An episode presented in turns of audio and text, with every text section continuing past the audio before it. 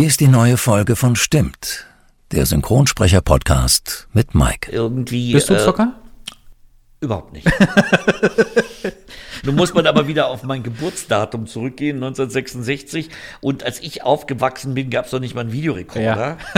Also deshalb, äh, ich hatte dann irgendwie so in der 12. Klasse oder in der 11. Klasse ein Semester Informatik, äh, was damals anfing, wo ich Pascal lernen musste, überhaupt nichts mehr weiß.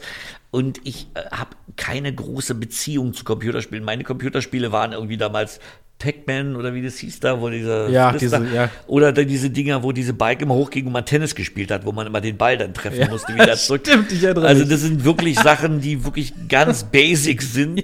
Da sind wir wieder. Und bevor es losgeht, erst einmal ein großes Dankeschön für euer Feedback zur letzten Folge mit Claudia Obstadt-Minges. Unter anderem die deutsche Stimme von Jennifer Connelly, Jada Pinkett Smith oder auch Angelina Jolie. Danke für eure Kommentare, Nachrichten und vielen positiven Kritiken. Wenn wir nicht immer gleich antworten, bitte nicht böse sein. Wir haben euch da nicht vergessen. Und danke auch an ähm, eure zum Teil wirklich sehr interessanten Gastvorschläge. Wir gehen dem auf jeden Fall nach.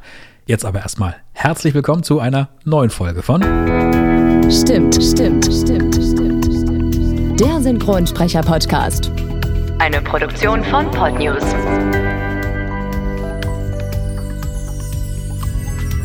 Und natürlich geht's auch heute wieder in die weite Welt der Synchronbranche. In den nächsten Minuten wird es sehr trickfilmreich. Ich weiß alles über dich. Stell mir ein paar Fragen. Na los.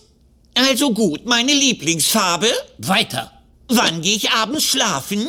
Oh, los, frag mich was Leichtes. Na schön, wann habe ich Geburtstag?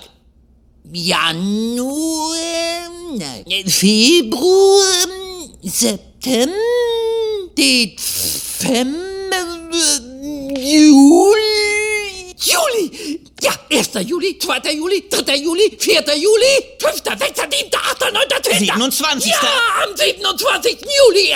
Oh Mann, du weißt ja rein gar nichts über mich. Jetzt sei bitte nicht sauer. Diese Fragen waren einfach zu schwer. Wann ich Geburtstag habe, weißt du auch nicht. Doch, am 17. April. Deine Lieblingsfarbe ist altrosa und du gehst jeden Abend um 10 ins Bett. Außer Silvester, da schon um halb neun. Und das nur, Achtung, ich zitiere, weil Silvester ein Feiertag ist, der von den Medien erfunden wurde. So ist es auch. Heute freue ich mich auf einen waschechten Berliner. Er leiht seine unverkennbare Stimme unter anderem den Enterich Plucky Duck in Tiny Toons oder dem Kulthasen Bugs Bunny oder Will Wheaton aus Star Trek oder The Big Bang Theory und noch ganz, ganz vielen mehr. Und mal schauen, ob heute Hasen- oder Entensaison ist. Zu Gast heute der großartige Sven Plate. Schön, dass du da bist. Hallo. Eins vorweg, wir haben, hatten gerade so ein kleines Vorgespräch. Darauf möchte ich ganz kurz eingehen, weil das finde ich echt faszinierend. Du hast Russisch studiert. Ja, ich habe eine, äh, ja, eine Schwäche für Fremdsprachen oder eine Affinität, wahrscheinlich, weil mein Großvater Dolmetscher war. Ja. äh, für osteuropäische Sprachen. Ich habe den aber nicht mehr kennengelernt. Meine Eltern interessieren sich überhaupt nicht dafür, aber bei mir kam das dann anscheinend wieder zum Vorschein. Das finde ich faszinierend. Und hast du den, und, und warum ausgerechnet Russisch? Also, mal, also du hast auch erzählt, du, du sprichst auch Rumänisch. Ja, Rumänisch habe ich. Fließend oder nur so? Nee, Rumänisch spreche ich richtig gut. Also Rumänisch spreche ich eigentlich fast so wie Deutsch mittlerweile.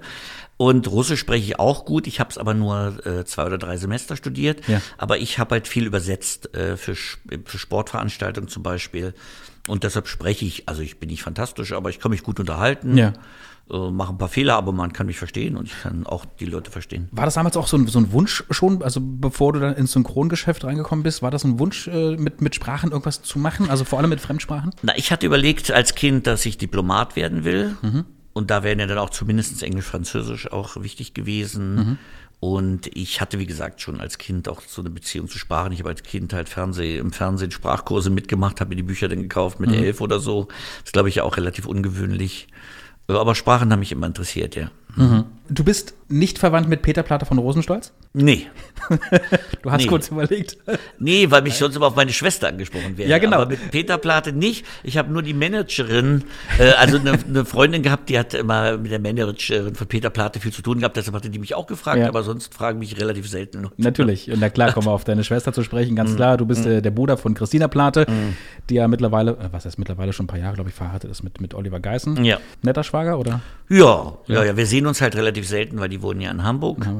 Und äh, ja, meine Schwester macht ja jetzt auch weniger, weil sie halt ihre Kinder hat und Ja. so. Aber ja, zu Familienfeiern oder so treffen wir uns alle und wir kommen gut aus. Ja, aber deine Schwester kann man sagen, ist äh, also im positiven Sinne auch ähm, schon schuld daran, dass du eigentlich zum Synchron gekommen bist. Ja, eigentlich ist äh, die Familie Rohrbeck schuld daran. Also Oliver Rohrbeck ist ja auch vielen bekannt, bestimmt von drei Fragezeichen. Natürlich, natürlich. Und die Mutter hat damals Kinder betreut bei Dreharbeiten. Ja.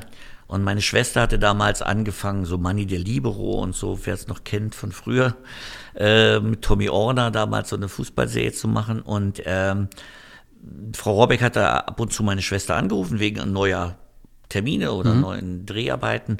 Und da war ich dann mal am Telefon. Damals gab es ja noch Festnetz, da ging halt dran, wer gerade da war. Gut, gibt's immer noch, aber es wird ja nicht mehr so oft benutzt. Und dann meinte sie, ach, du machst, äh, machst ja auch äh, irgendwie, klingst ja auch interessant, willst du auch mal sowas machen? Ach witzig, die hat sich quasi am Telefon Ja. gehört und hat gesagt, hat gehört, oh, da ist irgendwas in dieser Stimme. Ach, das ist Ja, die brauchte einfach noch Kinder, weil die halt so Weil es eine Agentur hatte, genau. Und dann hatte ich dann angefangen so mit elf, äh, also mit elf hatte ich dann Theater gespielt, Mhm. Mit Georg Tomalla damals äh, und Am Kudamm, ne? Genau. Genau. Und Lutz Riedel war auch noch da und der hatte dann mir gesagt, ob ich nicht mal Lust hätte, synchron zu machen. Mhm. Und dann so hat es alles bei mir angefangen. Wusstest du damals, was Synchron ist? Ich meine, im Alter von elf Jahren, weiß man das? Ja, also ich wusste schon, dass es das gibt, aber ich hatte natürlich keinen Bezug Ja. in dem Sinne dazu. Aber da ja meine Schwester auch so in dem Bereich arbeitet, da habe ich mich schon ein bisschen dafür interessiert, was es da so gibt. Und ich fand es auch interessant und war ja auch eine Möglichkeit, dachte ich, vielleicht ein bisschen Geld nebenher zu verdienen. Und nö, das war schon was, was ich interessant fand. Und ich habe dann halt irgendwie so am Anfang kleinere Dreharbeiten gehabt, also da Blechtrommel zum Beispiel, oder eins von den Kindern, die da waren. Oder ja, aber war immer lustig und dann Synchron hat sich dann irgendwie dann aber so fortgesetzt. Also die anderen Sachen habe ich dann immer weniger gemacht und Ja. Synchron immer mehr. Das ging auch relativ schnell los. Ne? Du sagtest gerade, mit, mit elf wurdest du quasi angesprochen und mit zwölf hattest du ähm, ja deine erste Rolle schon. Und zwar äh, Kramer gegen Kramer, das war 78, da war ich gerade mal zwei. Also uns trennen ja zehn Ja. Jahre, 66er Baujahr ist 76er Baujahr. Ja. Na, Kramer gegen Kramer war schon toll, aber ich hatte in dem Moment ja auch, ich habe mich noch nicht so für Kino interessiert und ich wusste auch gar nicht, also ich hatte das dann Hoffmann schon gesehen, Ja. äh, aber dass der Film jetzt groß wird oder so, das habe ich gar nicht damals so mitbekommen. Äh, aber es war, war eine schöne Arbeit Ja. und danach hatte ich dann noch Glück, weil das wurde dann nach Wien eingeladen zum Synchronisieren, das war toll. Und ich habe dann immer ganz gut zu tun gehabt, eine Zeit lang danach. Ja. Und damals war das ja auch noch so, dass ihr dann im Studio zusammenstandet, ne? Ja, ja. Also, äh, Dustin Hoffmann hat in diesem Film mitgespielt, Meryl Streep. Mhm. Das heißt, die Synchronarbeiten fanden dann gemeinsam im Atelier statt? Ähm, bei dem Film war es nicht so, aber ansonsten eigentlich oft. Ich hatte ja so ein bisschen drauf gehofft. Ich hatte ja zwei Romy Schneider Filme gemacht zu dem Zeitpunkt. Also die Spaziergänge von Sanssouci und die Bankiersfrau, glaube ich. Und da dachte ich, vielleicht kommt ja Romy Schneider auch, weil die hat sich ja teilweise, glaube ich, selbst gesprochen auf Deutsch. Aber da war ich auch alleine und äh, bei den Filmen auch. Aber ansonsten haben wir halt auch teilweise bis zu sechs Leuten vor dem Mikrofon gestanden, was sehr lustig für uns war und sehr nervend für Regisseur und Tonmeister. Aber wir haben uns also köstlich amüsiert damals. Zu dem Thema kommen wir auf jeden Fall noch, Ja. wa- warum das nicht mehr so ist und ob Ja. das wirklich vorurteilhaft äh, ist oder dann doch eher so Mhm. vom, vom Nachteil. Du hast ja was, was wir alle hören, doch eine schon sehr, ich nenne sie mal auffällige oder auch wirklich unverkennbare Stimme. War dir damals als, als Jugendlicher oder auch als Heranwachsender schon irgendwie auf irgendeine Art und Weise bewusst, ich glaube, mit meiner Stimme kann ich vielleicht sogar später mal Geld machen, einen Job ausüben? Also mir kam ja meine Stimme ganz normal vor. Also ich, das Einzige, was halt immer komisch ist, wenn man seine eigene Stimme dann hört, Ja. dann findet man die oft ganz komisch. Und das war bei mir auch so. Aber dass meine mir Stimme noch so. irgendwie, ja, dass meine Stimme irgendwie anders war, habe ich in dem Sinne nicht so empfunden. Ja. Ich habe zwar gemerkt, dass ich immer so komische Rollen bekommen hatte. Also ich habe halt nicht die normalen Rollen gehabt, sondern immer die bisschen so schrägen, merkwürdigen Typen. Äh, Das habe ich schon gemerkt. Ja. Und irgendwann fiel es mir dann auch auf, aber so ganz am Anfang dachte ich, Ja. völlig normal. Fand ich auch noch, ich hatte sehr, sehr junge Stimme. Ich wurde ja sowieso auf Kinderrollen Mhm. besetzt am Anfang. Und Kinder sind ja auch noch nicht so, also so kleine Kinder, sage ich mal, nicht so unterschiedlich. Das Ja. kommt ja dann erst so mit der Zeit. So, und einige werden es natürlich jetzt schon in den Shownotes dieser Folge gehört äh, oder gelesen haben und einige werden es jetzt hören und werden denken, sag mal, diese Stimme, die kommt mir doch so bekannt vor. Komm, lass uns mal gleich mit dem, mit dem Blockbuster anfangen, mit Bugs Bunny. du hast ja damals äh, Gerd Vespermann abgelöst. Ja, ähm, der sprach ja Bugs Bunny, glaube ich, bis Anfang der 90er, glaube ich. Ne? Ich habe, glaube ich, angefangen 93 oder 94. 2000, viel zu früh verstorben, der Gute. Ja. Wie kam es dazu, dass, dass du dann Bugs Bunny sprechen durftest? Naja, äh, Weil du warst ja eigentlich noch Plucky Duck von den Tiny ich war damals. Plucky Duck, aber ähm, es gab halt, wie gesagt, damals eine äh, Frau Leierer hieß, die war von Warner Brothers, mh, die Supervisorin, glaube ich, in Deutschland. Und die hatte halt gedacht, äh, als sie mal da war, ähm, dass meine Stimme auch ganz gut gehen würde für Bugs Bunny. Dann gab es halt Probesprechen für alle Rollen damals nochmal, mehr oder weniger. Und äh, dann haben sie sich für mich entschieden. Ich hatte dann auch gleich relativ kurze Zeit danach ähm, so Aufnahmen, die allerdings dann nicht so gut liefen. Also es fiel mir sehr schwer. Ich hatte hinten auch den European Supervisor, das war noch ein Schotte. Dann war die Frau Leira da und nach jedem Take wurde halt dann erstmal diskutiert, was halt auch dann sehr anstrengend ist für den Sprecher. Und äh, irgendwann nach 100 Takes, weiß ich noch ganz genau, meinten die dann zu mir, so, jetzt haben wir die Rolle, jetzt fangen wir nochmal von vorne an. Und ich war halt schon total fertig, Ja. weil es halt wirklich anstrengend ist. Und ich meinte dann auch, bin dann nach hinten gegangen in die Regiekabine und habe gesagt, ich bin echt nicht böse, wenn ihr der Meinung seid, irgendwie ist es halt doch nicht die richtige Stimme. Und dann meinte sie, nein, nein, jetzt haben wir es, jetzt haben wir es. Und dann, dann war es auch okay und dann haben wir es weitergemacht. Und das ist ja jetzt auch schon seit, ja, fast seit 30 Jahren. Das ist Wahnsinn, irgendwie. oder? Ja, Ja, ja. Und ich noch, muss noch eins sagen, Gerd Vespermann war natürlich auch eine ganz tolle Vorlage, die da, mit der ich auch aufgewachsen bin. Mhm. Natürlich. Der natürlich damals lief das ja auch noch anders. Also mir wurde damals gesagt, äh, es wäre ihnen zu süßlich, also es wäre ihnen zu, also es soll wieder ein bisschen normaler sein. Sie wollten jemand, der noch relativ jung ist, Mhm. damit man halt 10, 20, 30 Jahre und die gleiche Stimme haben kann. Mm, Aber Gerd Vespermann ist natürlich äh, wirklich schwer zu erreichen. Ich, meine Stimme ist halt wieder ganz anders irgendwie. Äh, Mhm. Aber, war das dann gen generell damals so gewollt? Ich meine, äh, nicht, nicht nur, dass deine Stimme doch etwas anders ist. Ich habe mich extra Mhm. auf die auf die Folge heute mit dir schon ein bisschen vorbereitet, mir nochmal die ganz alten Sachen angeschaut mit äh, mit Westermann und und auch dann deine Version, denn die wurden ja Nee, das auch ist schon sehr anders. kommen wir, kommen wir gleich zu, das wurde nochmal komplett neu synchronisiert. Ja. Aber es wurde auch äh, nicht nur stimmlich neu angelegt, sondern generell auch was, was, was, Ja. was die Sprache. Aber das, war auch bewusst. Das war bewusst, okay. Dieses Meiner, Einer und so, was es ja Genau. damals gab, was ich auch völlig okay fand. Äh, das wurde mir aber damals gesagt, dass die davon weg wollten. Ah, okay. Also es war sowohl von der sprachlichen Ebene wie von der äh, zu niedlich klingenden Variante Mhm. äh, sollte weggegangen werden. Und das war die Prämisse, unter der ich denn die Rolle bekommen Mhm. habe. Also ich habe dann zwar gesagt, dass ich das eigentlich schade finde, gerade von der Sprache her fand ich Mhm. das eigentlich sehr witzig. Äh, aber das war der feste Wille. Also, dass es so sein Mhm. Na gut, weil wir halt damit aufgewachsen sind. Ne? ja, Deswegen, ja. Deswegen sagen wir. aber ich das fand es ist- ja auch gut, unabhängig davon, dass ich abgedacht Ja, habe. das heißt im Grunde letztendlich wurden dann die kompletten alten Folgen nochmal neu. syn- Also ganz viel wurde nochmal neu synchronisiert. Ich weiß auch gar nicht warum, ehrlich gesagt, weil ich Ja. fand die ja gut. Aber ich habe ja da auch keinen Einfluss drauf. Also es gab, gab jetzt erstmal die neuen Looney Tunes Staffeln. Mhm. Ich habe gerade bis gestern auch wieder eine neue Looney Tunes Staffel Mhm. gemacht, die ich diesmal zum Beispiel auch äh, schon ungewöhnlich fand. Ich weiß auch gar nicht, ob das so mein mm, Ding ist, aber das kommt drauf an, Mhm. muss man selbst sehen dann. Also äh, Bugs Bunny oder die ganzen Figuren kriegen teilweise dann immer eine neue Richtung. Mhm. Äh, Im Englischen habe ich auch einen neuen Sprecher gehört, also nicht mehr den Sprecher, den ich die letzten Jahre hatte, sondern in Amerika hat sich da auch was geändert. Ach so. Also, Weil es ja eigentlich hieß, habe ich gelesen, dass das du äh, sowohl mit deiner Charge, die du da äh, für Bugs Bunny anwendest, als auch die Texte, die jetzt mittlerweile synchron oder die Übersetzungen, dass die schon eher näher am, am amerikanischen Original sein Ja, sollen. von welchem Jahr? Das gibt's ja seit was weiß ich. Und ich habe das Gefühl, dass die Figur jetzt wieder so aussieht, wie sie vielleicht in den 50ern aussah. Mhm. Bloß ich hatte halt irgendwie das Gefühl, dass ich gar nicht weiß, ob das so gut ist. Mhm. Also ich kann es nicht sagen. Ich soll jetzt auch im Mai äh, Space Jam 2 sprechen. Mhm. Äh, weiß ich auch nicht, wie die Figur. Ich glaube, da wird sie wahrscheinlich eher so sein wie in Space Jam 1, was Mhm. ja relativ die normale Figur war. Aber es gibt immer so irgendwelche Ideen, dass man jetzt alles ganz anders wieder machen Mhm. will äh, wo ich teilweise dann sage, ja, super, und teilweise denke ich so, hm, Mhm. ja, wäre auch gegangen, so wie es bisher war.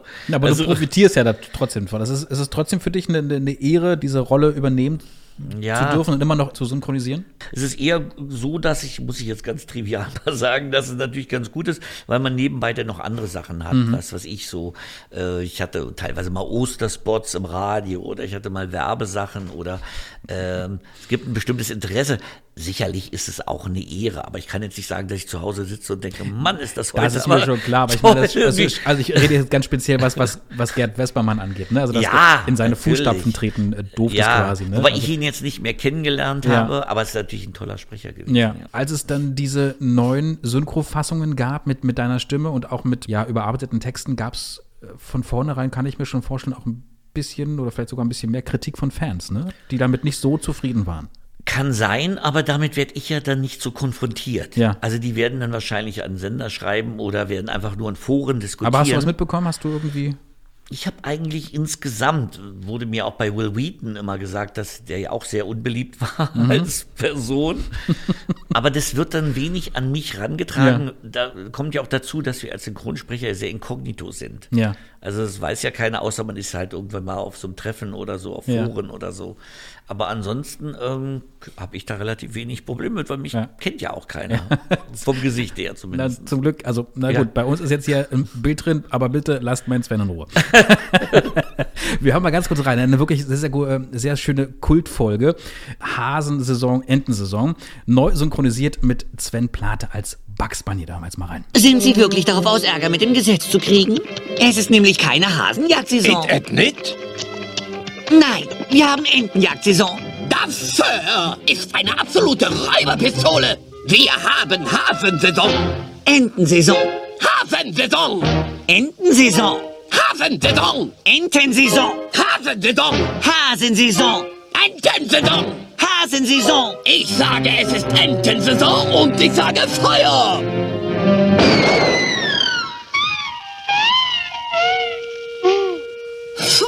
Was mir in den Kopf kommt, und das äh, kam mir bei den Vorbereitungen, und eben gerade hast du es ja schon ein bisschen angesprochen, der absolute Kultfilm aus den 90ern, Space Jam von 96. Bugs Bunny und Basketball-Superstar Michael Jordan. Auch hier haben wir mal ganz kurz in einen kleinen Ausschnitt rein. So klang das damals. Da hast du auch schon synchronisiert. Da warst du 30 Jahre jung, Mensch. Ja. ich 20. Wir hören mal rein.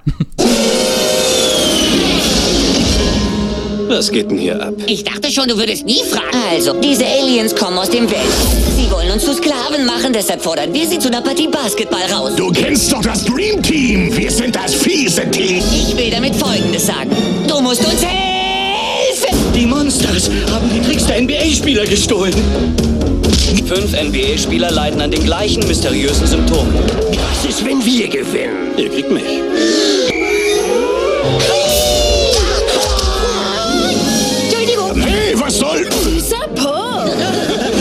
Jordan, Bugs Bunny und die Stars der NBA. Doug, anwesend. Du gehst jetzt nach vorne und machst Druck. Wir spielen defensiv. Ach ja. Wow, ich spiele nie defensiv. Space Jam, eine Ivan Reitman-Komödie von kosmischen Ausmaßen. Und mittlerweile wirklich ein absoluter Klassiker. Und du hast es ja gerade gesagt, uns erwartet etwas Großes in diesem Jahr, glaube ich. Teil Also ich habe eine. Voranmeldung für Mai bekommen. Für, für die Synchrofassung. Mhm. Teil 2 kommt raus, das sind 25 Jahre vergangen. Das heißt, du weißt noch gar nichts über die. Also ich äh, kriege ja oft bei den Filmen sowieso vorher nicht zu sehen. Ich würde Ja. aber diesmal darum bitten, wenn die mich dann anrufen, dass wir die Termine machen, dass ich den Film Ja. Mir ansehen kann. Man kriegt ja jetzt keine Videokassette mehr oder äh, äh, Videokassette sowieso nicht, aber auch keine andere. aber man muss dann, wenn überhaupt, glaube ich, in die Firma gehen und Ja. kann sich dann da ansehen. Das heißt, es wurde noch gar nichts gesagt, worum es geht, äh, ungefähr. Na, Basketball wieder in Ja, irgendeiner klar, Form. ne? Und es gibt ja andere Basketballspieler, die Ja. wieder äh, und äh, da das Thema so ähnlich ist, Basketball, äh, Welt retten, Aliens, Monster. sowas, was weiß ich. Vielleicht gibt ja zweite Teile, die doch Ja. relativ nah am ersten sind. Ich weiß es nicht. Ich bin sehr gespannt drauf. Also im Mai ähm, synchronisierst du den Film und dann hoffen wir mal, dass der dann auch wirklich, äh, dass dann bis dahin auch die Kinos wieder offen sind, vielleicht sogar im Spätsommer. Ja, ja. Dass wir uns den Film dann auch im Kino angucken können. Star Trek-Fans äh, wissen es auch schon, hast du auch gerade angesprochen, den Guten, denn du sprichst ja auch Will Wheaton. Ja. Warum soll der nicht so äh, Also ich habe immer gehört, dass den ganz viele Leute ganz komisch finden. Also äh, von der Persönlichkeit her, oder? Ja. Ja. Ja, also jetzt als, Schau als Schauspieler, also für Ja. die Rolle, die er darstellt. Ja, okay. also das habe ich oft gehört, dass den Leute komisch finden. Ja. Aber wie gesagt, ich kann ja da auch wenig zu sagen. Das, was da war, habe ich gemacht. Ja. Und äh, ich habe ihn jetzt auch ein paar Mal, wie gesagt, in Big Bang Theory oder ein paar anderen Serien gesprochen. Ja, also fällt mir jetzt nicht so auf, dass ich ihn so komisch finde, aber der war damals irgendwie, gerade den Star Trek-Fans war der irgendwie Hm. Ja, natürlich, absolut, klar. Leuten Also nicht so ganz äh, Die Trekkie-Fans werden jetzt sagen, boah, ja, war okay. Ich meine, ich habe ihn damals auch da erst wirklich wahrgenommen. Da war damals, glaube ich, der jüngste Kadett auf der, auf der Enterprise. Äh, Wesley Crusher war seine Figur, die er gespielt hat. Wenn mal ganz kurz einen kleinen Ausschnitt rein, auch, auch den hast du äh, synchronisiert.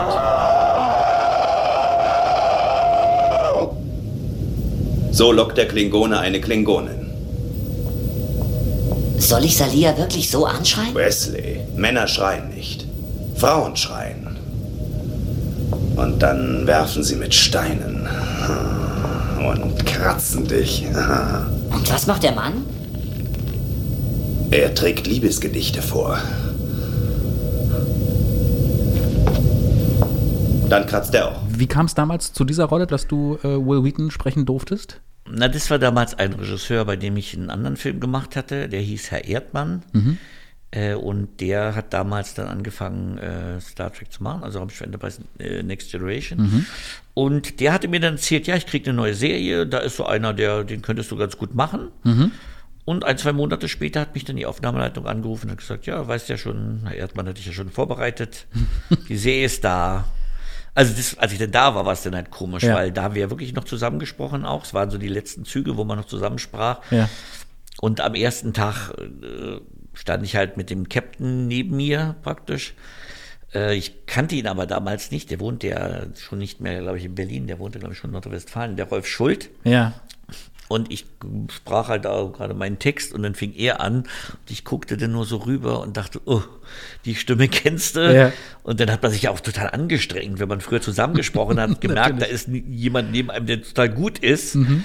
Dann war ich also total konzentriert. Der war ja auch super nett, der Rolf Schuld, den Ja. mochte ich auch sehr gerne. Und äh, das war schon was Besonderes. Ja, das glaube ich. Und äh, die lief auch relativ lang, ne? Ja. Ich, meiner war dann, glaube ich, nach vier Staffeln raus. Oder nach fünf, nee, ich glaube nach vier und die Serie lief aber noch zwei, drei Ja. Jahre weiter. Und ähm, Will Wheaton hat ja auch ab und zu mal so Gastauftritte, unter anderem natürlich bei der legendären äh, ähm, Serie The Big Bang Theory, die es ja mittlerweile auch nicht mehr gibt. Und da war ja Will Wheaton ab und zu mal als Gast und immer dann, wenn er da irgendwie eine Gastrolle bekommen hat, dann durftest du ihn quasi auch Ja, also ich hatte vorher einen Regisseur getroffen und der meinte, ja, der kommt jetzt bei mir vor und dann, das Gute ist ja, dass man mittlerweile, also die meisten wussten, dass ich den gesprochen hatte, bei den bei relativ vielen Sachen, nicht bei allen. Und der meinte dann, ja, hast du Lust? Ja, klar. Und dann kam der halt so regelmäßig, unregelmäßig vor. Ja. Und äh, ja, den kenne ich ja auch ganz gut. Ich weiß ja schon, was er so ungefähr macht. Ja. Also das war dann auch gut und äh, ja, hat mich gefreut, dass das in so einer großen Serie Ja. nochmal zum Auftritt kam. Lagen aber auch ein paar Jahre dazwischen, ne? Also Ja. zwischen, zwischen äh, Star Trek Next Generation und The Ja. Big Bang Theory. Hat er sich von seinem Schauspiel äh, verändert, weiterentwickelt oder war er. Also ich finde eigentlich, dass es, dass es nicht so unterschiedlich ist. Aber Okay. ich habe jetzt auch, ich sehe ja nur so ein paar Szenen immer. Ja. Also ich kann nicht sagen, aber ich fand eigentlich, dass es mehr so der Schuh war, sage ich mal, den Ja. wir früher auch gemacht haben. Wir haben mal ganz kurz rein. Will Wheaton zu Gast bei The Big Bang Theory.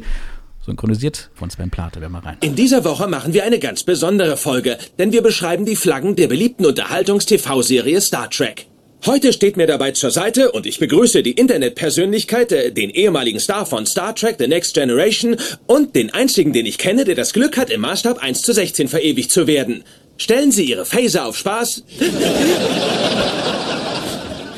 Für meinen Freund Will Wheaton. Hi Sheldon, danke für die Einladung. Freut mich sehr. Cut!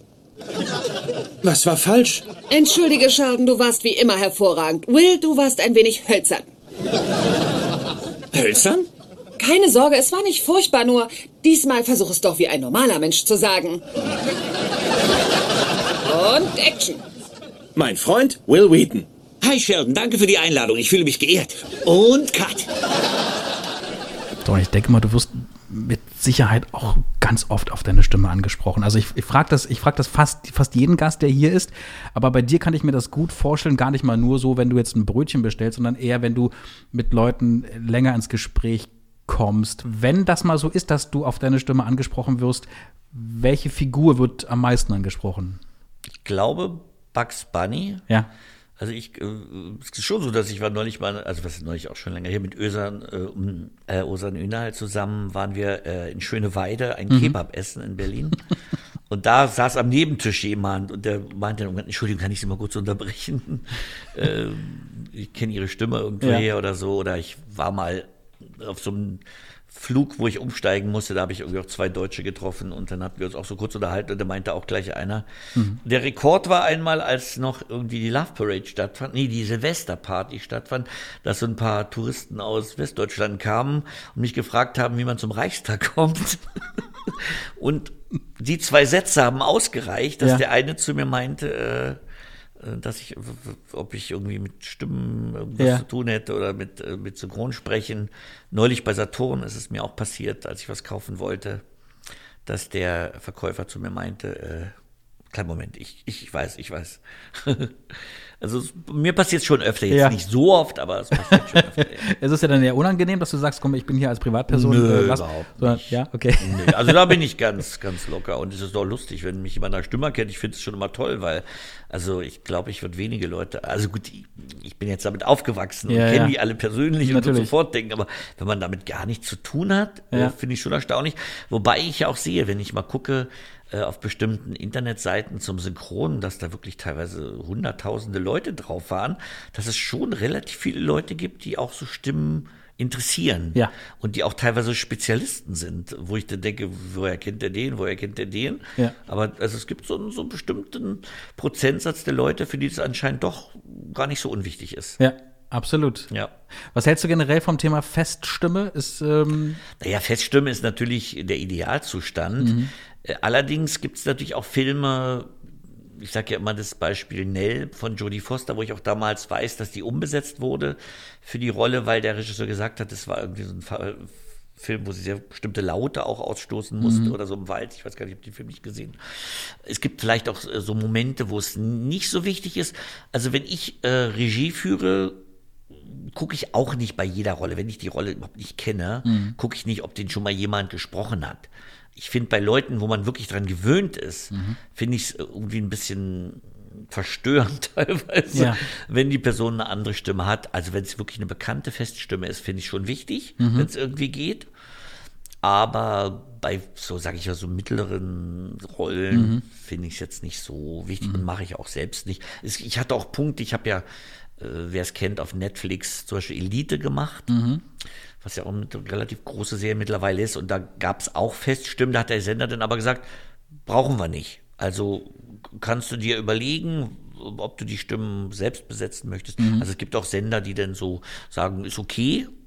Und manchmal wird es halt explizit gefordert. Mhm. Also es ist ganz unterschiedlich. Wie sieht's bei dir aus mit, mit äh, im Nachhinein Sachen anschauen, die du gesprochen hast? Bist du da auch eher so ein, ein selbstkritischer Mensch und sagst, ach nee, muss ich nicht, weil äh, ich, ich komme eh nur in die, die Bedrohung zu sagen, da hättest du wieder was, ah, da hättest du was. Nee, ich bin schon sehr selbstkritisch und es ist auch äh, teilweise so, dass ich dann auch nicht so glücklich bin Mhm. mit Sachen, die ich gemacht habe.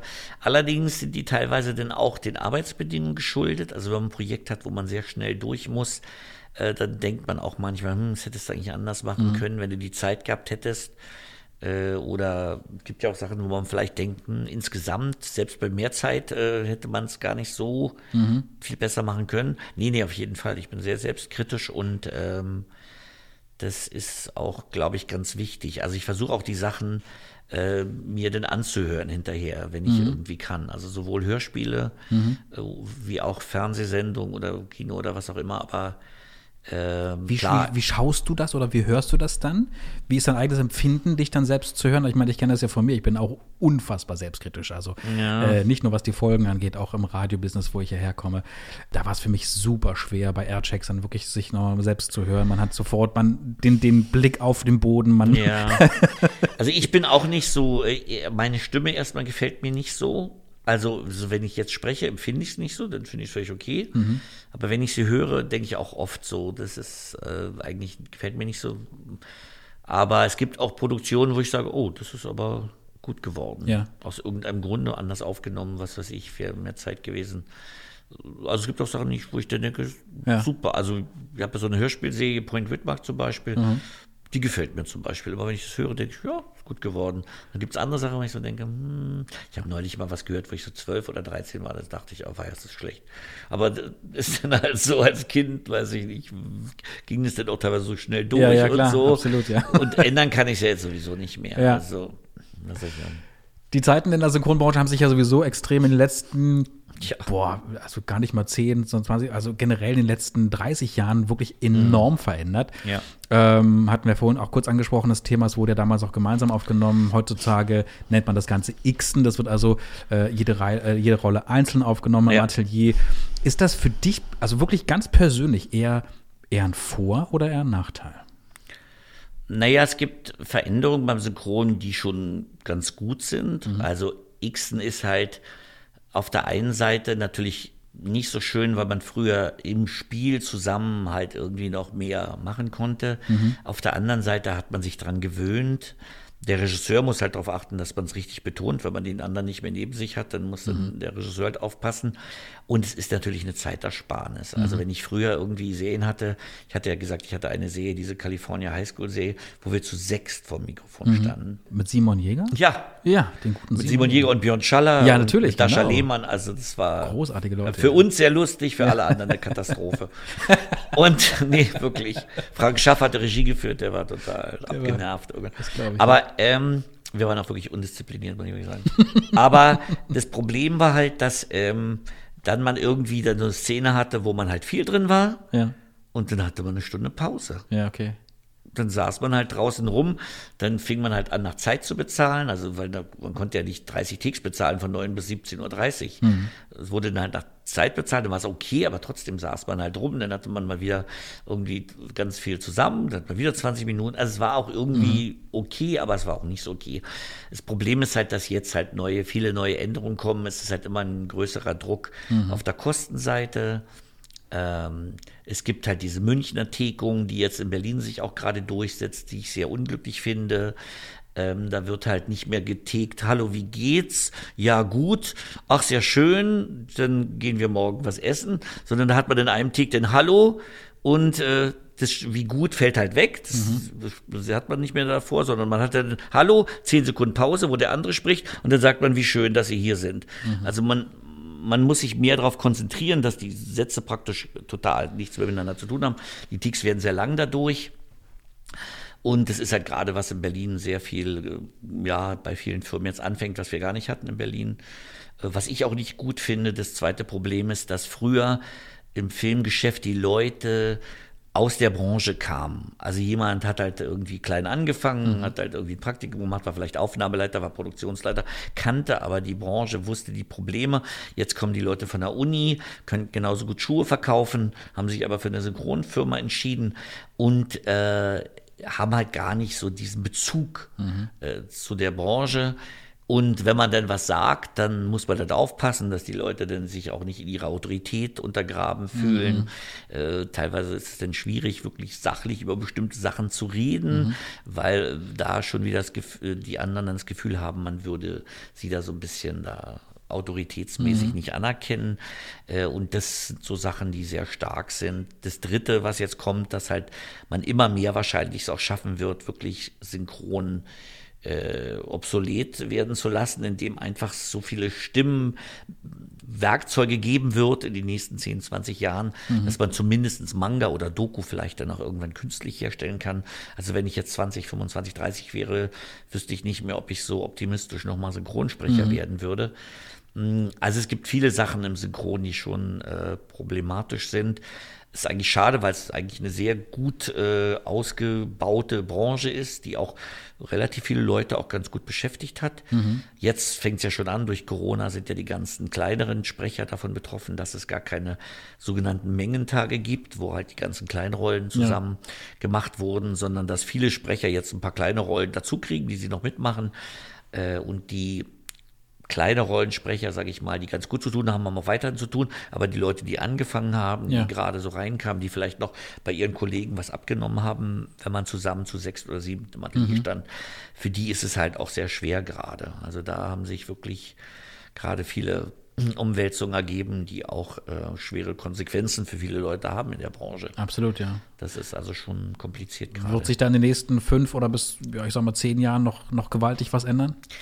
Na gut, in den nächsten fünf Jahren glaube ich nicht. Es gibt Mhm. ja jetzt diese Sprachsoftware und wohl auch diese Sprachsoftware, die ja wohl schon in anderen Sprachen auch das wohl nachbilden kann. Mhm. Aber ich glaube, dass man noch nicht genau diese Töne hat und dieses Natürliche. Deshalb meinte ich ja vorhin Doku vielleicht Mhm. oder Sachen, ganz einfache Mangas, wo vielleicht dann nur so geschrien wird. Also, aber es wird sicherlich in den nächsten zehn Jahren wird es, glaube ich, schon bestimmte Teile des Synchrons zumindest angreifbar Mhm. machen. Da wird dann natürlich eine Kostenfrage sein, ist das letzten Endes dann billiger? Mhm. Ein paar Jobs bleiben ja sowieso, man müsste halt die Sachen übersetzen, man müsste die Sachen trotzdem, ähm, ich glaube nicht, dass die Übersetzungsprogramme da schon so super sind, also wenn ich teilweise Sachen übersetze, immer noch auf Google oder so, das ist ja eine Katastrophe. Äh, aber Ja, äh, es müsste ja auch unabhängig von Übersetzung, Ja. müsste es ja lippensynchron Ja, gecheckt genau. werden. Ähm, es wird auch Leute geben, die es dann aufnehmen und so. Aber insgesamt ist die Branche natürlich da schon so ein bisschen gefährdet, glaube Mhm. ich. Wir wollen mal nicht gleich den Teufel an die Wand malen. Ich hoffe es ja auch nicht, aber ich Ja, sehe also- die Gefahr. Allerdings wurde vor zehn Jahren auch schon die Gefahr gesehen und bisher geht es ja noch weiter. Wollen wir mal hoffen, dass es weitergeht. Ja. Ähm, auch weit über zehn Jahre hinaus. Wir kommen mal auf, auf was Schöneres zu sprechen, und zwar auf äh, Vorbilder von dir. Ähm, hast du in meinem anderen Interview gesagt, ein großes Vorbild ist der liebe Kollege Benjamin Völz, ne, die deutsche Stimme von Keanu Reeves zum Beispiel, David Duchovny oder auch äh, Charlie Sheen. Was bewunderst du an ihm so?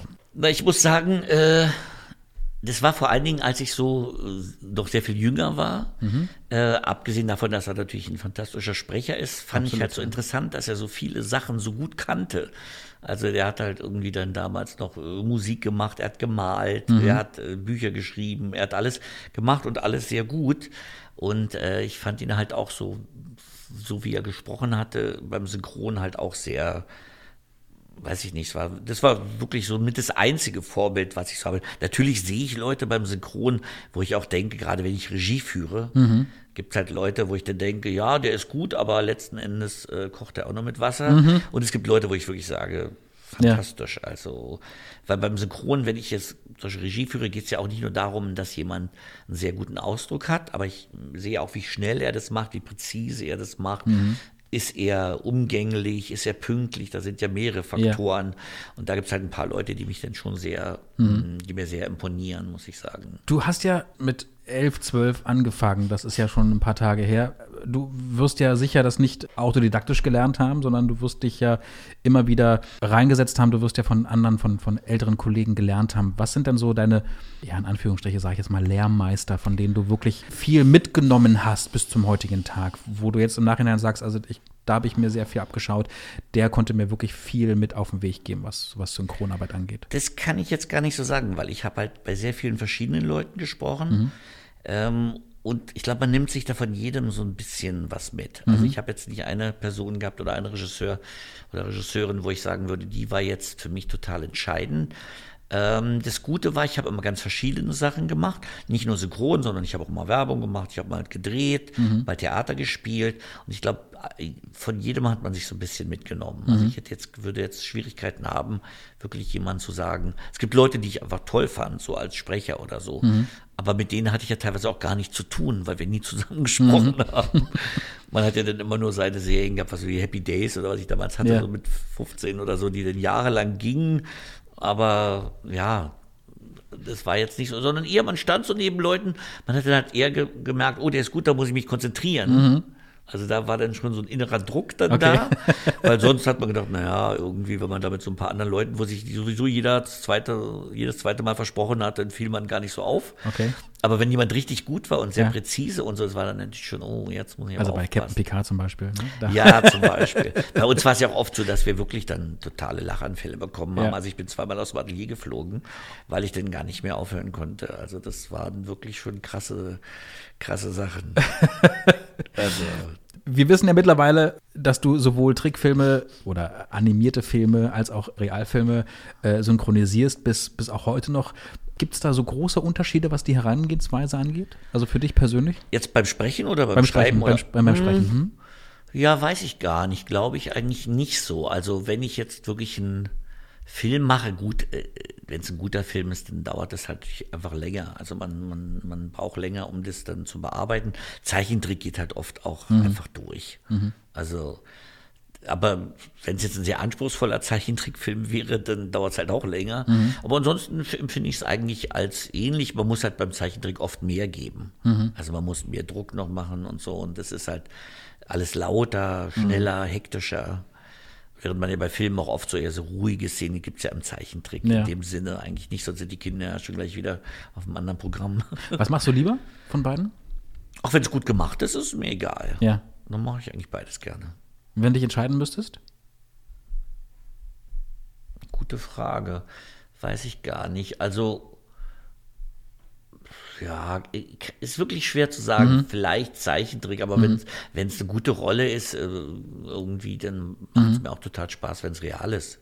Also, ist schwer zu sagen. Mhm. Ein Punkt, du, du äh, an- anscheinend kennst du hier mein Skript, äh, meine, meine Punkte, die ich mir aufgeschrieben habe. Du hast schon einiges vorweggenommen. Unter Total. anderem, dass du ja nicht nur Synchronsprecher bist, sondern du bist auch äh, Synchronregisseur und auch Dialogbuchautor. Unter anderem äh, nenne ich nur ein paar Sachen, die du gemacht hast. Kingdom zum Beispiel, El Chapo oder auch Adventure Time. Ist diese Arbeit als Regisseur und äh, Dialogbuchautor so eine, also damals, damals mit angefangen hast, war das ein Ausgleich zum Synchronsprechen? Es war eher eine Zeit lang eine Überlebensstrategie, weil meine Stimme ist ja, wie du auch gesagt hast, äh, speziell. Mhm. Und es gab ja auch gerade in den 90ern Zeiten, auch durch die äh, Kirchpleite, wer sich noch erinnert, Mhm. wo einfach nicht viel zu tun war. Mhm. Und äh, wenn ich nur auf Sprechrollen gewartet hätte, dann wäre ich mit meiner Stimme da äh, ziemlich in Probleme gekommen. Und ich habe dann halt überlegt, was ich sonst machen kann. Und da habe ich halt überlegt, dass ich auch gerne äh, mal Bücher schreiben wollte. Ich wollte auch Regie führen. Und dann habe ich damit angefangen, auch aus der Notwendigkeit heraus, Mhm. weil es war, gab wirklich Zeiten und Jahre, wo wirklich sehr wenig zu tun war. Mhm. Und gerade wenn man so eine spezielle Stimme hatte wie ich. Mhm. Also für mich war das einfach in dem Moment auch ein äh, Impuls, zwar in der Branche bleiben zu können, aber Mhm. halt auch äh, genügend Geld zu verdienen, um meine Miete zu bezahlen und alles. Es war wirklich teilweise da nicht leicht, Anfang der 90er. Und es knüpft ja auch im Grunde auch an deine Leidenschaft an, ne? Deine Leidenschaft für Sprachen. Hast du schon mal auch äh, äh, was aus dem Russischen oder Rumänischen äh, übersetzt? Also, aus für dem Rumänischen habe ich jetzt zwei Filme, äh, ich glaube für, für äh, Christa Kistner, äh, da, hatte, da hatte ich zwei rumänische Filme jetzt übersetzt. Mhm. Das geht ganz gut. Mein Russisch wäre nicht gut genug, äh, um jetzt ähm, die Übersetzung zu machen. Mhm. Also bei den rumänischen Filmen habe ich die Rohübersetzung gemacht, habe ich nicht die Bücher gemacht. Mhm. Aber ich habe schon für äh, spanische Sachen habe ich mache ich sehr oft, äh, äh, wie gesagt Elite zum Beispiel, El Chapo aus Mhm. Mexiko ja auch. Also ich habe bestimmt vier oder fünf Serien aus dem Spanischen ähm, die Dialogbücher geschrieben. Ja. Ich übersetze jetzt nicht roh, also die Rohübersetzung macht jemand anders. Ja. Äh, aber ich habe dann halt die Dialogbücher geschrieben und dann nimmt man halt gerne jemand, der dann auch die, mh, die Herkunftssprache auch spricht, Mhm. dass man zumindestens dann weiß, wo man ist oder war das jetzt anders gemeint oder so. Mhm. Und da habe ich jetzt relativ viel gemacht. Gerade im Mhm. Spanischen habe ich mehrere Serien jetzt gemacht. Kann man momentan sagen, dass du ähm, dann doch eher, man, wenn man wenn man synchron spricht, steht man vor dem Mikrofon. Das heißt, dass du eher hinter dem Mikrofon auf agierst jeden, momentan? Auf jeden Fall. Ja. Aber auch schon seit zehn Jahren. Mhm. Also ich äh, bin als Regisseur eigentlich immer sehr gut gebucht gewesen Mhm. und da hatte ich eigentlich jetzt durchgehend, es war teilweise so, dass ich gar nicht mehr gesprochen habe. Mhm.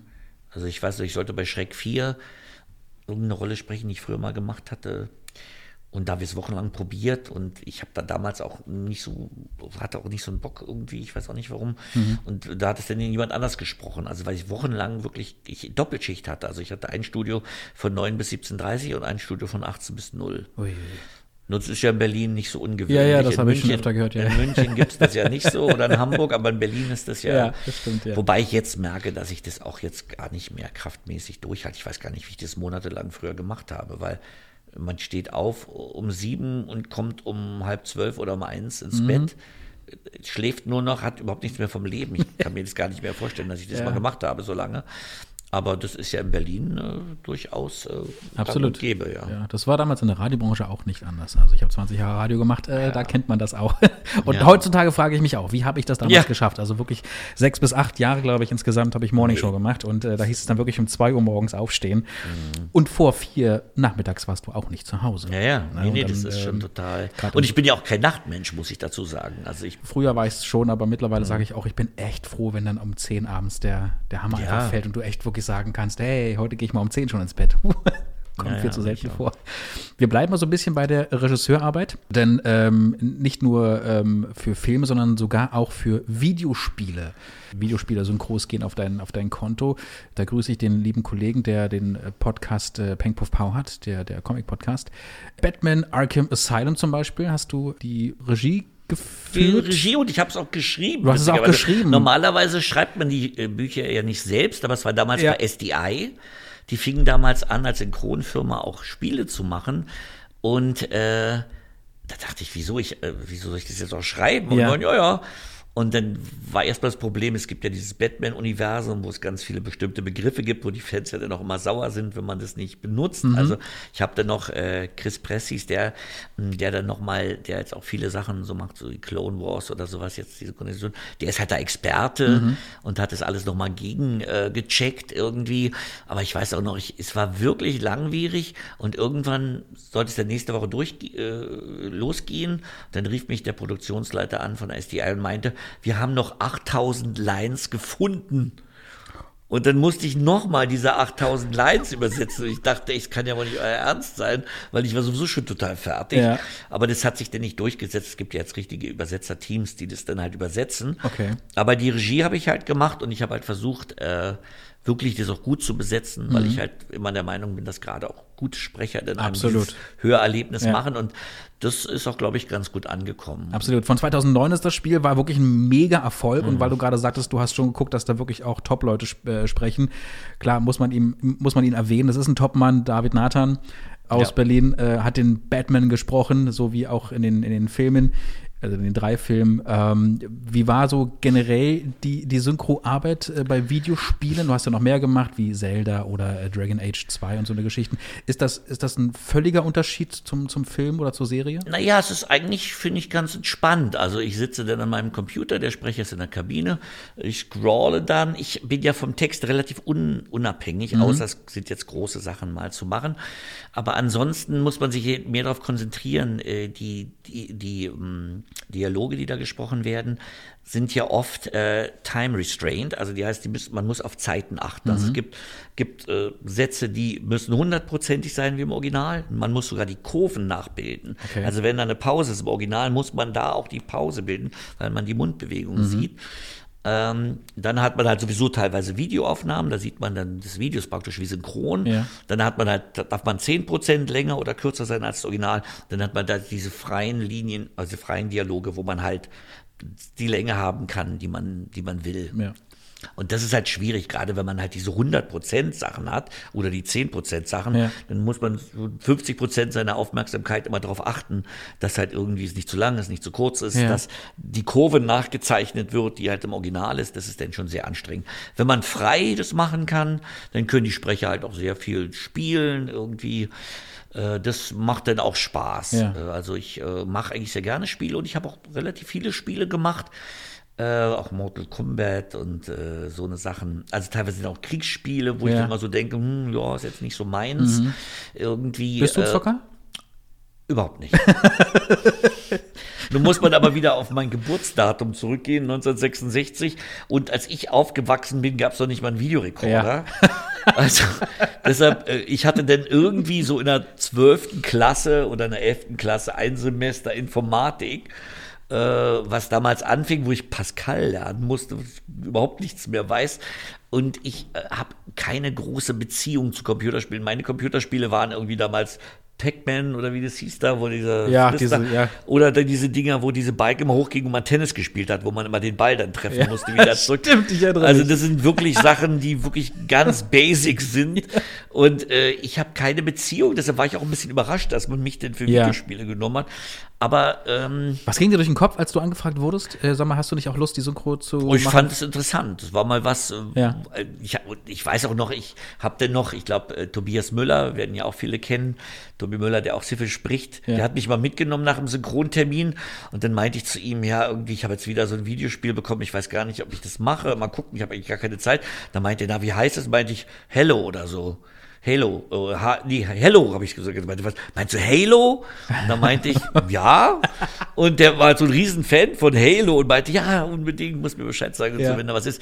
Und da habe ich erst so gemerkt, dass es halt irgendwie so total auch Leute in meinem Bekanntenkreis, Ja. für mich waren es immer so 14-Jährige irgendwie, äh, aber es gibt ja viele Leute, die auch wesentlich älter sind, die gerne spielen. Aber ich hatte da überhaupt keinen Bezug. Ich hatte in meinem Bekanntenkreis eigentlich keine Leute, die so gespielt haben aber ich fand es dann okay und es macht mir Spaß, weil Ja. ich kann mich ja, ich muss dann halt oft nicht aufs Bild gucken. Ne? Es gibt zwar Mhm. diese Video, diese Videosequenzen, Ja. also bei, bei Arkham Asylum zum Beispiel hatte ich da relativ viele Videosequenzen auch, aber normalerweise kann ich mich einfach auf die Stimme konzentrieren. Okay. Und wie gesagt, auf die Länge, was halt ein bisschen anstrengend ist. Ja. Man kann doch schon sagen, du bist schon äh, sehr vielseitig unterwegs, denn ähm, auch das hast du anfangs ganz kurz durchläuten lassen, dass du auch Werbung gesprochen hast.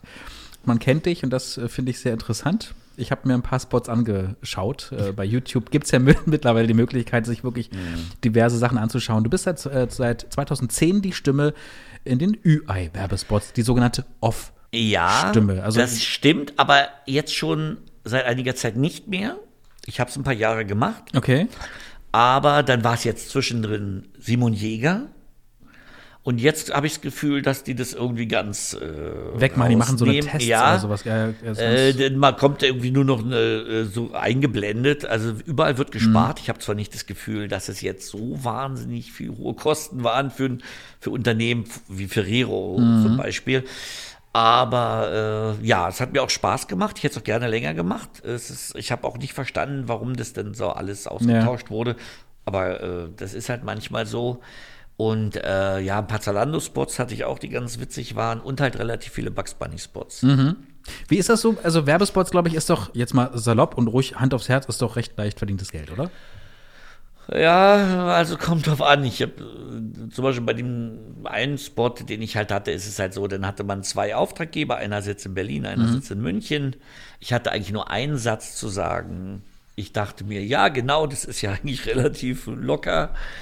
Und immer wenn es denn Hamburg gefallen hat, hat es Berlin nicht gefallen. Und wenn es Berlin nicht gefallen hat, hat es Hamburg nicht gefallen. Okay. Und dann habe ich diesen Satz, glaube ich, so 150 Mal gesagt.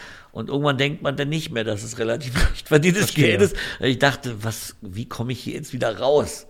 Weil es war wirklich nur ein Satz Ja. und ein ganz kurzer Satz mit vier Wörtern. Oh Gott, okay. Und dann dachte ich dann irgendwie, ja, aber an sich ist es natürlich gut. Vor allen Dingen hat man ja bei Werbung manchmal das Glück, dass der Spot auch in Österreich und in der Schweiz ausgestrahlt wird, beziehungsweise im Internet. Und da kriegt man dann seine Gage halt dann mehrfach, was Okay. natürlich die Sache dann wesentlich lukrativer macht. Aber das ist natürlich nicht immer der Fall. Das Jahr 2021 ist jetzt äh, nicht mehr so jung, aber auch noch einiges liegt vor uns. Du hast gerade gesagt, im Mai gibt es die nächsten Aufnahmen für Space Jam 2. Wie sieht es generell für dich beruflich noch aus für, das Rest, für den Rest Na, des ich habe Jahres? jetzt meine, ich hatte ja sehr viel Scooby-Doo jetzt gerade wieder. Da mache ich ja immer die deutschen Fassungen seit Ja. zehn Jahren oder seit 15 Jahren. Ja, Ist das Jahren. immer noch die Serie oder sind das Filme? Ja, ich hatte jetzt gerade wieder sechs Videofilme. Es gab auch einen Kinofilm, der wurde aber irgendwie woanders gemacht. Mhm. Ich habe jetzt gerade sechs Videofilme gemacht und die Serie, die neue Serie, die Mhm. jetzt kommt. Ähm, ja, so ein bisschen, die Serien, die sind immer die gleichen Sachen eigentlich. Aber es ist lustig, es macht Spaß, die Sprecher sind gut. Das habe ich früher auch geschaut. Ja, Aber das läuft ja immer noch. Das glaube ich aber auch mittlerweile, glaube ich, die Serie mit den meisten Folgen überhaupt. Ja, Und dann äh, habe ich jetzt äh, heute Abend fängt schon an Probesprechen für Elite. Es gibt eine neue Staffel von Elite, Ah, okay. Mhm. was ja sehr erfolgreich war. Letztes Jahr hatte ich Warrior Nun gemacht auf Netflix. Vielleicht kennt es auch der ein oder andere. Das geht auch jetzt wohl weiter. Mhm. Und ansonsten ist man als Freiberufler ja immer so. Ich habe jetzt gehört, es gibt ein Videospiel jetzt, wo Bugs Bunny auch vorkommt. Wahrscheinlich Hm. auch im Mai. Äh, und ähm, dann hatte ich Barbapapa jetzt gerade gemacht, wer es noch kennt. Ist ja. Ja. auch schon ein bisschen länger her. Mhm. Gab es eine neue Staffel. Also es kommt, kommt immer was rein, aber Mhm. es ist jetzt nicht so wie früher, wo man ein Jahr im Voraus wusste, was Ja, man ja, macht. ja, das, das höre ich so- von vielen deiner Ja. Kolleginnen und Kollegen. ist viel kurzfristiger geworden und äh, jetzt habe ich ein bisschen mehr wieder gesprochen auch, weil Mhm. ich auch mehr Zeit hatte. Und jetzt bis Mai bin ich erstmal relativ gut ausgebucht und dann wollte ich auch nochmal, wenn man es kann, mal wieder wegfahren. Ich bin ja ein sehr reisefreudiger Mensch, muss Ja. mal sehen, wie es aussieht. Aber dann so jetzt das erste halbe Jahr ist eigentlich ganz gut und dann müsste auch Warrior dann schon wieder kommen wahrscheinlich. Mhm.